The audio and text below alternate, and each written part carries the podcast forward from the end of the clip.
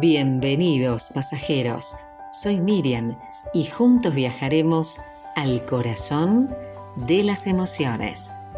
Si comparamos la mente de un hombre con un jardín, podemos florecer en la vida como personas, al igual que las plantas en los jardines. Ellas florecen gracias a los cuidados que reciben.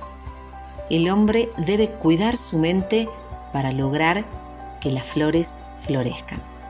Una mente floreciente se refleja en una vida próspera, feliz y llena de alegría. Hoy en el tren del alma estamos viajando a esta estación de la primavera, donde aprendemos a reiniciar nuestros proyectos de vida. Primavera es tener frescura de mente, pureza de corazón. Primavera es alegría, es compartir un amor sincero es ver nuestra sonrisa reflejada en el rostro del otro. Es montarse en grandes ideales y poder volar alto e ir tras nuestros sueños.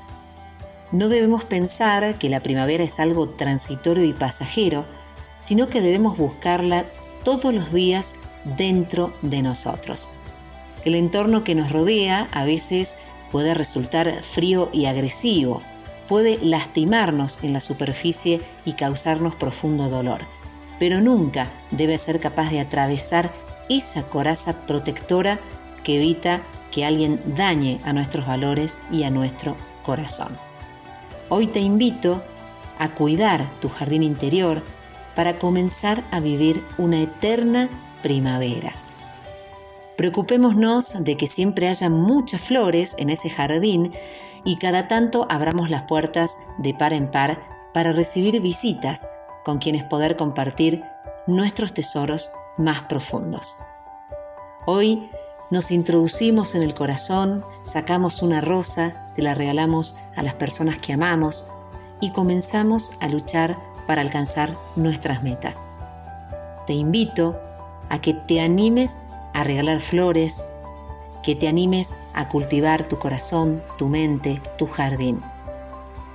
La creación de un entorno en el que todos puedan florecer, sin importar la raza, el color, la religión, el género, cómo sea tu vida o cualquier otro marcador social de diferencia, eso es primavera, eso es paz, como diría Mandela.